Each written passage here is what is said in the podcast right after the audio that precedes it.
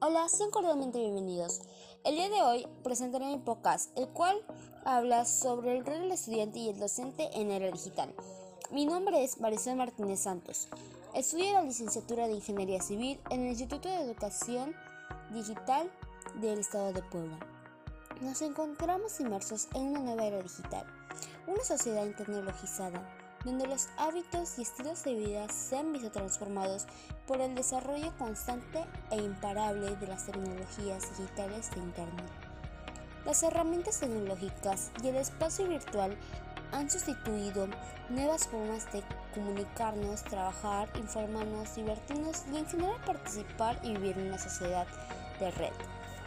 En la era digital, el docente debe forjar algún cambio que beneficie al diseño del nuevo docente. Un docente que esté a la par de sus estudiantes, los cuales están inmersos en un mundo digitalizado, sus habilidades están tan marcadas tecnológicamente que pueden realizar varias acciones simultáneamente. La educación actual debe ser flexible y acudir a distintas metodologías.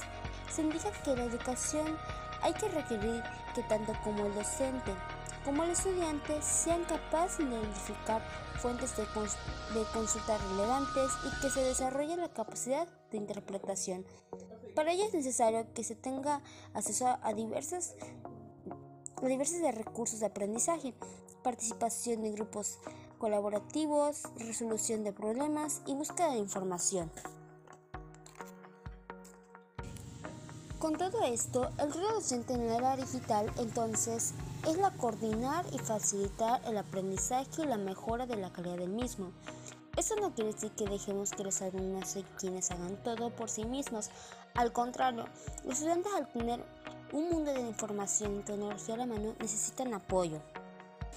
Aquí es donde entra el docente para poder detectar lo que realmente importa, guiarse en el proceso de la búsqueda, analizar la información encontrada e interpretarla, seleccionar la que realmente se necesita, aplicar el contenido y aprender la manera correcta de difundirlo.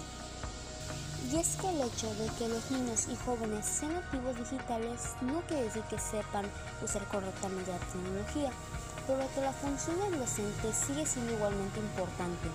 No es que el rol del docente que conocemos desaparezca, sino que evolucione. Eso sería todo. Espero que haya sido de su interés. Gracias.